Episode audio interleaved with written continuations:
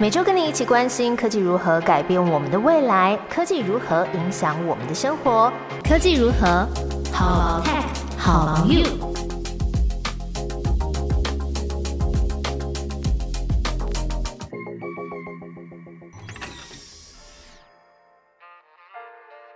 Hello，大家好，我是某某，在科技如何跟你分享科技新知，一起探讨生活中的科技大小事。今天这集要和大家聊音乐里的 AI，还有 MLB 大联盟即将引进 AI 裁判。前几天的金曲奖大家有看吗？这次呢有别以往在高雄的巨蛋举办，那整个典礼从红毯啊到颁奖都有很多的亮点，那整个舞台的动画呈现起来也非常的磅礴。虽然我跟呃部分的网友一样，就是对入围者还有得奖者，甚至都有点陌生，就是他上台的时候会默默的发出“谁呀”的那种问号。但是呢，从典礼结束后这几天呢，开始认识这些音乐作品，从入围奖项的单曲来听，然后再深入到专辑跟创作者。那么这几天就突然有种代办清单很长的感觉，因为有好多专辑跟歌手要来认识。那典礼上面，我印象很深刻的是拿下最佳作词人奖的熊仔熊信宽。他说，之前当大嘻哈时代节目评审，在给选手雕词的时候啊，被觉得说，哎，熊仔对于歌词的标准太严格了，简直像是在雕作文。结果没想到呢，他在金曲奖上面拿到的就是像作文奖的这个作词人的奖项。那他也特别在台上感谢妈妈，说在小时候呢，有让熊仔去报名这个国语日报的作文班。熊仔这一次得奖的作品是《ATA Bars》这首歌，那里面有运用国语、台语、英语跟日语四种的语言来创作，疯狂玩各种听起来很像的发音跟韵脚，例如火大了，发音就很像台语的火大啦。然后歌词里面呢，还跟写大头大头下雨不愁这首童谣的爷爷来致敬。那也把他自从自己第一张专辑出名之后，对于创作啊经历的一些低潮，又站起来回应酸民的心境都写进去。对文字语言真的是玩得出神入化。那我觉得其实每一首歌都藏了创作者的人生经历跟故事。可是如果今天写词的人是 AI 呢？他会写出什么歌曲呢？好，不小心聊了太多金曲的时事，现在终于要回到这集聊的音乐里面的 AI。这几年呢，在国内外都有一些企业啊，开始使用文字来训练 AI 做一些相关的语言工具。那最近我在脸书社团有看到社群在讨论 KKBOX 幕后的科技公司 KKLab，他们推出了 AI 作词的工具 Lyricis AI，透过云端的 SaaS 服务，然后找来得过两座最佳作词人奖的灵气，一起训练这个 AI 工具。那这个训练的资料里面呢，有包含古诗的文言文、现代人的白话文，还有 PTT、d c a r 上面的流行语，再加上几位音乐老师来校准这个系统。那 Lyrics AI 甚至还可以指定产出要有灵系风格的这个歌词。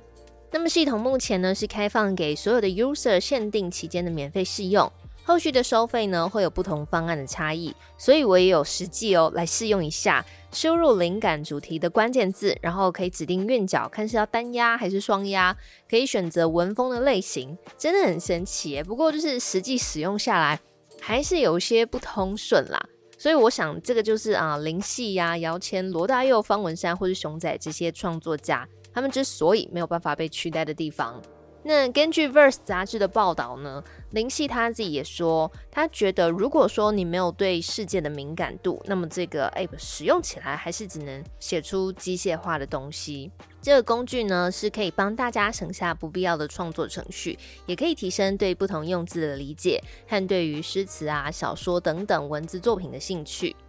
除了 KKLab 研发的这个 Lyris AI，台湾人工智慧实验室 AI Labs。又推出一个系统，叫做雅婷慢半拍。对，就是那个大家会使用来当逐字稿应用软体的那位雅婷，很多才多艺哦，还被赋予了创作音乐的功能。它是台湾第一个 AI 的音乐 App，可以依照你想要的情境，让 AI 帮你打造出专属的音乐。完成作品之后呢，也可以快速的换照片来当做是专辑封面，然后直接分享到社群平台上，在沟通交流的互动上面都还算蛮无痛的。那么除了 KKLab、AI Labs 这两大机构的产品，我自己在 App Store 上面还有看到几个可以帮助创作的城市，像是真好运还是韵脚的韵，那里面就可以给你很多韵脚的创意啊。然后还有一个叫做乐点可以结合旋律，让你的创作更快速。甚至他们还有举办过比赛。那这个年代有各种的歌词乐曲的产生器，可以让想要创作的人呢，可以更快的来表达自己内心的想法。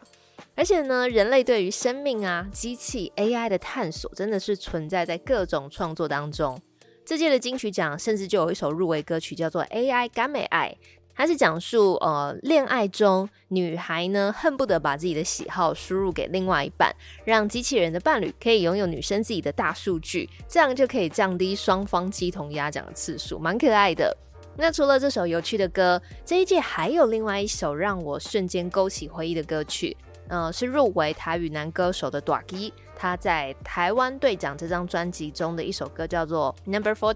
他讲的是王建民当年威震 MLB 大联盟的情景。那歌词里面有写，当时是因为在美国比赛的时差，大家都是半夜啊或清晨守在电视机前面看转播，然后隔天《苹果日报》的头版封面呢，一定就是王建民，连早餐店阿姨都可以背出洋基队的打线。那时候台湾大家真的都是棒球专家。不过，MLB 大联盟接下来可能就要引进 AI 裁判了。MLB 委员会他们还在讨论是要全权由 AI 系统来判断好坏球，再通知人类裁判，或者说呢是要像是网球或足球来启用这个 AI 鹰眼的裁判系统。在判决出现争议的时候，再来 Q 这个 AI 系统来仲裁。其实过去几年呢，美国职棒就引进类似的系统，在级别比较低的比赛，那当时是使用 Trackman 公司的机器裁判系统。不过一般的比赛呢，都还是用真人来判决为主。每次看比赛的时候啊，转播的主播都会提到说：“诶，今天主审的好球带宽不宽？”所以主审的 range 对一场比赛真的是有很大的影响。诶，可以预料到的是啊，AI 机器裁判系统之后一定是会对棒球的生态产生一些影响，因为从过去的数据就有显示说，AI 系统会比真人判出更多的好球。那么如此一来呢，打者就一定会调整他们所谓的好球带范围了。不过，将科技判决引进这个运动项目之后呢，也不代表说争议就会消失。像是跆拳道比赛啊，这几年是改采电子护具，那能不能得分，就是靠这个电子护具的感应为第一要件。哪一个选手可以最快掌握这个电子护具的特性，胜率就会比较高，导致选手会出现一些跟传统比赛的时候动作要大到踢出声音的选手，他们会有不太一样的比赛动作。那 MLB 引进 AI 裁判之后。真人裁判要做什么呢？他们就失业了吗？当然不是，他们的眼睛还是要盯着球员们，究竟是跑者的脚还是捕手的手先摸到本垒板呢？MLB 的委员长 Rob Manfred 他就跟 ESPN 说，最快呢会是在二零二四要引进这个 AI 的裁判系统来进入正规赛，希望可以有效的减少比赛的时间，也吸引更多的年轻人来收看棒球。刚好在二零二四年的时候，巴黎奥运就取消了这个棒球的项目，所以我们只能继续期待那一年的 MLB 加入 AI 裁判之后，可以让比赛更精彩喽。以上就是今天的科技如何，跟你分享一些科技应用在生活上面的资讯。我们下个礼拜见喽，拜拜。